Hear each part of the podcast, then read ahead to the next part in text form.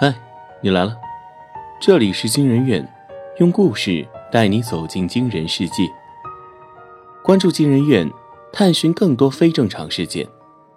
本节目由喜马拉雅 FM 独家播出。我是惊人院研究员。今天要讲的故事是《网红速成指南》，胆大心细脸皮厚。作者江离。失业半年后，我因为没钱交房租，被房东赶出家门，流落街头。一张纸在风的吹拂下落在我脚旁，“网红招聘”四个字引起了我的注意。招聘的要求很简单，够胆就来。我拉着行李箱，按上面的地址找到招聘地点，在楼下等电梯时，外面传来一声闷响。我回过头，看到一具尸体躺在血泊中。无神的眼神正直直地盯着我看。很快，有警车呼啸而来，将尸体拉走。我听见有人说：“这人好像是个网红啊。”都是被生活所迫吧，没有了活下去的勇气，死亡也就不是那么可怕的事了。电梯到了，我回过头，乘电梯来到十一楼，一间普通的居民房，门上挂着“网红招聘室”的名字。我敲响门，一个浓妆艳抹的女人拉开房门，边修指甲边问我：“来应聘呢？”我点头。房间里面有个男人示意我进去坐下。他见我身后带着行李，笑道：“走投无路了。”我再点头。我需要一份工作。男人说：“你来对地方了，在我这里，只要你够胆，钱不是问题。”男人叫李刚，女人叫李霞，从模样看是一对夫妻。我坐在他们面前，有些忐忑。要成为网红，需要博人眼球，要能引起大众的注意。李刚对我说。李霞在旁边补充了一句：“所以你的胆子要大，脸皮要厚，心态要好。我要怎么做才能符合你们的要求？”我问。很简单。李刚问道：“能接受做出一些出格的行为吗？”“能。”我没有犹豫。“好，你通过了。”李刚爽快的说道。李刚给我播放了两段视频作为培训资料。第一段视频中，一个男子在高铁上霸占着别人的座位，一脸讥笑的看着请他让座的女子。第二段视频中，同样是那名男子坐在轮椅上，对着镜头说。龙哥，还帮我推一下，感谢一下滴滴。两段视频播放完后，李刚问我有什么感想？哗众取宠，我说道。错，李刚对我说，这是一项很好的网红速成计划。他解释道，先霸占座位，并做出令人生厌的嘴脸，让人认识自己，然后。通过蹭龙哥和滴滴这种热点事件，让厌恶达到顶点，再以当事人的身份开通微博并认证账号，获得大量关注。李霞在旁边插了一句：“现在这个社会，关注会引来流量，流量就是金钱。”李刚点头，问我：“明白了吗？”我明白，我说道。可这些厌恶者的流量有什么用啊？能变现吗？能。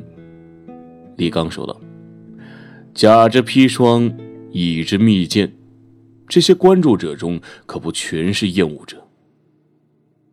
难道真的有人喜欢这种事儿？”我有些不信。李霞在一旁说：“很多人都有特殊癖好，并愿意为这些癖好而一掷千金。你们是想让我也这么做吗？”我明白过来，指着视频问道：“不会，这只是培训。”李刚说道：“这种昙花一现般的网红很难持续赚钱，我们要培养的是能持续赚钱的网红。”李刚为我在抖腿小视频上申请了一个名叫“傻大胆”的账号，取这个名字是因为我面容憨厚、傻气，能让观众信任；而胆大是为了使我所做的事。合理化，让观众惊奇，从而获得关注量。在李刚指导下，我发布了第一个视频。视频中，我将手伸进眼镜蛇的嘴里，然后毫发无损地拿出来。蛇是真的眼镜蛇，但是已经经过处理，没有蛇毒，所以咬着我也没有危险。而我需要做的就是好好表演，让视频看起来更加真实。拍摄前，我也曾因为欺骗观众而感到自责，但李刚对我说：“诚实的人是无法成为网红的。”于是，为了成为网红，我先成为了骗子。李刚告诉我：“我为你买了一千个粉丝来给你的视频点赞。”为什么要这么做？我疑惑地问。李刚解释说：“如今的网站都靠大数据。”当服务器注意到你的视频点赞数激增时，就会认为这个视频有传播价值，然后会给出一部分的流量倾斜。这样一来，就会有许多喜欢新奇大胆视频的人关注到你，成为你的第一批粉丝。事情发展果然如李刚所料，视频发出不到第三天，我的关注量就突破到一万，观众纷纷在我的视频下留言：“大傻哥六六六。”第一步成功了。李刚对我说。你很有表演天赋，但并不是所有视频都需要表演。有时候拍一些真实的视频更能吸引观众，也能防止被人拆穿。我下一步应该做什么？我问。闯鬼屋。李刚对我说。鬼屋？我有些怀疑。鬼屋这种大家一看就知道是假的东西，能引起流量关注吗？鬼屋并不需要真的有鬼。李刚解释说：“你只需要在吓人的环境中表现的大胆，偶尔出一下糗就行，观众都喜欢看这个。”真的有鬼怎么办？我问。那你就撞大运了。李刚拍拍我的肩膀，对我说：“等你的粉丝突破十万，我带你见一个新的世界。”鬼屋视频在一间阴森的医院内拍摄完成。虽然全程没有鬼怪出现，但因为我演技很真实，气氛烘托的友好，整个视频非常具有吸引力。你刚看完视频后对我说：“大傻，相信我，你会火。”当视频发出后，点赞与评论齐飞，粉丝们疯狂的刷着六六六。这个视频让我的粉丝数顺利突破十万，并形成传播效应。以鬼屋探险为主题的信息登上抖腿头条。我的视频点赞数持续上升，最终停在了五十万。大傻哥的名字火了，我成了一名小网红。李刚告诉我，傻大胆这个账号变得值钱了。我问李刚，这些流量怎样才能变现呢？李刚摇摇头说：“变现再等等，我先带你去看一个新世界。”李刚口中的新世界是一个圈子。网红之间互相合作的圈子。酒吧里面，许多纹着身的汉子正尽情地唱着不着调的歌曲。我坐在他们之间，感觉很不自在。李刚在我旁边说：“大傻，网红之间也有江湖，有江湖的地方就需要人脉。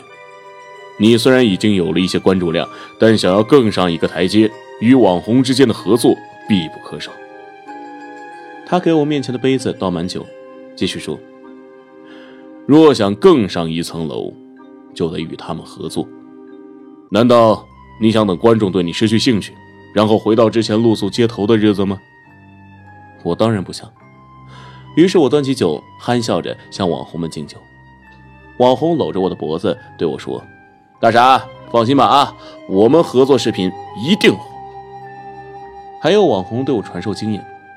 哎呀，观众就是傻子，只要你的视频满足他们胃口，把他们逗乐，源源不断的打赏，就会让你开豪车、娶美女，过上体面的生活。李刚为我安排了一名网红合作拍摄视频，我负责完成惊险动作，而他只需要在一旁做出夸张表情，以网红的身份为我吸引流量。视频中，我将头伸进了被打麻药的老虎嘴里，网红在一旁夸张的喊叫。当我脑袋从老虎嘴里拔出来时，他就对我伸出大拇指，大喊“大傻六六六”。喊完后，对着镜头招呼：“各位老铁，鲜花和掌声走一波。”视频发出后，鲜花与赞美纷至沓来，账号开始获利，我也有了分红。后来，我们又陆续拍摄了几个同类型的视频，但点赞率却开始下降。到第七个视频时，点赞量已经下降一半。有评论说：“大傻哥，给点新鲜的呀！”我问李刚为什么会出现这种情况，李刚对我说：“观众都是些欲求不满的生物。”当新奇变为平凡时，他们就会想要更刺激的东西。我该怎么做？我问。还记得招聘时我说的话吗？李刚说道。这个时候，就需要做出格的行为来持续获得关注了。以挽回流量为目的的拍摄视频，主题叫“大傻哥大战疯狗群”。有些危险，李刚叼着一根烟斗说：“但危险的事情，才更能博人眼球，不是吗？”一直负责账号推广的李霞也对我说道：“大傻，想要继续红下去，危险是必须冒的。放心，用的是普通狗，不会怎么样的。”李刚向我保证：“我们又不是第一次骗观众了，是吧？”在李刚的安排下，我在郊外偶遇狗群。一场人狗大战后，我遍体鳞伤的站在镜头前，对观众喊：“支持大傻哥的双击六六六！”虽然做了保护措施，我依旧受了伤。好在视频的点击量又升上去了，打赏的金主也更多了。在医院养伤时，李刚来看过一次，他对我说：“有平台以五十万的入住酬劳邀请我入住，他已替我签下合约。”我有种受制于人的感觉，心里升起一个念头：如果我离开李刚，会不会发展的更好一些？伤养好后，我开始在新的平台发布视频。这时的我已经小有名气，一些商家也陆续找我代言，并给予不菲的酬劳。我的生活彻底变了样。当初我狼狈的流落街头，短短几个月。却凭借着伪造的出格视频，过上了纸醉金迷的生活。尽管有一种滑稽的荒唐感，我的内心却又莫名的坦然。反正这些钱是观众自愿打赏，我花起来没有任何的负罪感。只要伪造的视频不被揭露，我就是成功的网红。也许是对生活的单调乏味不满，又没有勇气尝试不同的人生。观众疯狂追捧那些勇于打破常规、做出各种稀奇古怪或胆大妄为行为的网红。我的名气越来越大，竟然在本地网红圈里成了代表人物。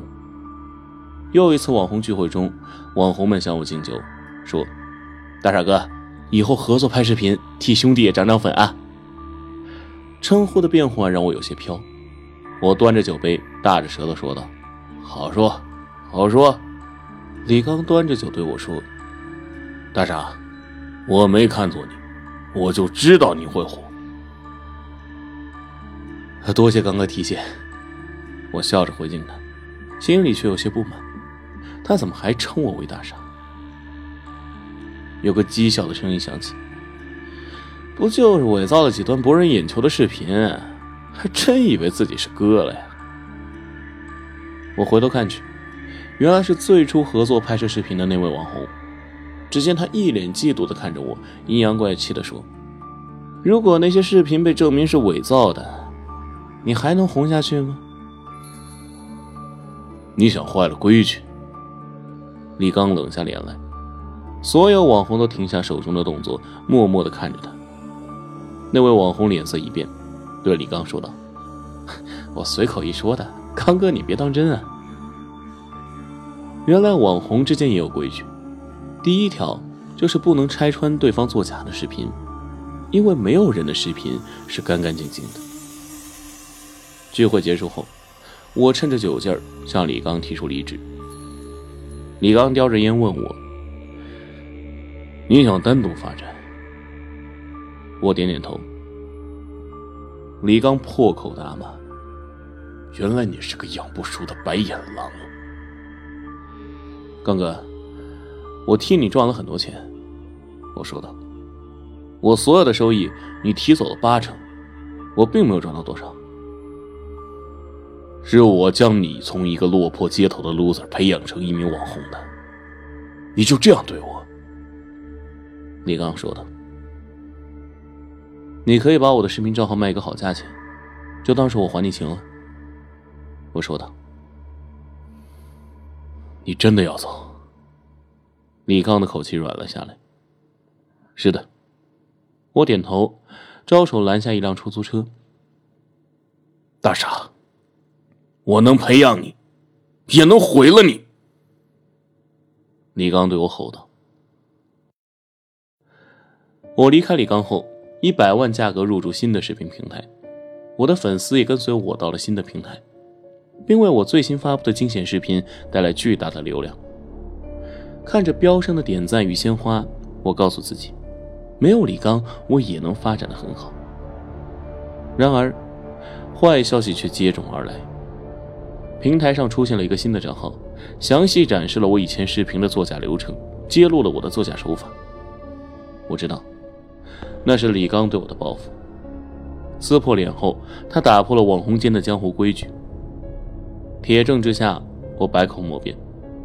新签约的平台不但毁约，还拒绝支付入驻费。账号上的评论全是骂我的内容，以前喊着“大傻哥六六六”的粉丝，一瞬间全都消失不见了。那一刻，我从一个成功的网红，变成人人喊打的过街老鼠。我费力的解释说那些视频中也有真实的，没有人信我。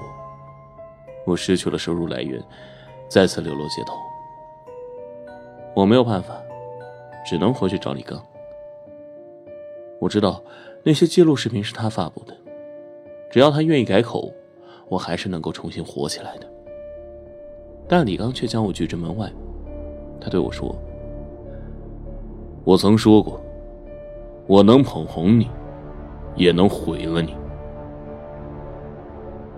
那一刻，我万念俱灰，我觉得活下去也没有了意义。我来到小区楼顶，在天台上停留。只要向前跨出一步，我就能够自由了。就如我应聘那天所见的那人一样，没有什么是大傻哥不敢做的。我将手机摄像头对准自己，我将从这里一跃而下，来证明我的视频都是真实的。我对着镜头说：“这时，平台上有消息弹出，一个认证为金威的土豪私信我。”大傻哥，你其实可以不用死，直播杀人，我给你一百万。这个土豪给我打赏过很多钱，但他最后提出的要求，却让我十分犹豫。他让我制作杀人视频供他取乐。我虽然叫傻大胆，但也没有那个胆子。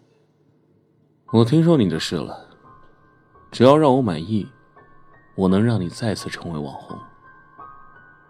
土豪又发来消息：“考虑一下。”既然走投无路，连死都不怕了，我还怕什么杀人？只要能再次成为网红，我什么都愿意做。在买刀时，我又想起李刚曾经对我说过的话：“这个世界很大。”有人愿意为自己的特殊癖好而一掷千金。当土豪给我的卡里打入三十万定金时，我知道，我遇见的就是这种有特殊癖好的人。我折回小区，满怀恨意的将李刚和李霞杀死，并直播了视频。既然你们让我无法做网红，那就下地狱吧。那一刻，我非常疯狂。我仿佛看见自己再次成为网红，受尽追捧。我洗净身上的鲜血，问观看直播的土豪：“我现在名声不好，你准备怎么将我重新打造成为网红？”土豪向我申请了视频通话。我将视频打开，发现对面坐着的是那个嫉妒我的网红。他正疯狂的笑着，嘲讽的对着我说：“你还想当网红？监狱里去当吧！”我看见他脸色扭曲，一脸妒意。关掉视频后，我的脸色苍白。小区外面响起了警铃声，有警察正越过小区门，向我所在的这栋楼跑来。这辈子完了，我浑浑噩噩的爬上天台，闭眼，急速的坠落下去。各个直播和视频平台依旧火爆，人们疯狂的追捧着自己喜欢的网红。这是一个人人都喜欢网红的时代，但他们没有注意到，在直播视频下面，滚动着一条简短的新闻：某某平台网红傻大胆，杀害网红经纪人后畏罪自杀。警方通过他留下的通讯资料逮捕了过气网红刘某某，有证据指明他买凶杀人。目前案件正进一步调查中。社会需要多元的文化，网红作为新兴的职业，在互联网百花齐放，丰富了我们的日常。但当热度过去，唯有真正的好东西。才能沉淀下来，被人们所记住。你喜欢过哪位网红吗？来评论区说说吧。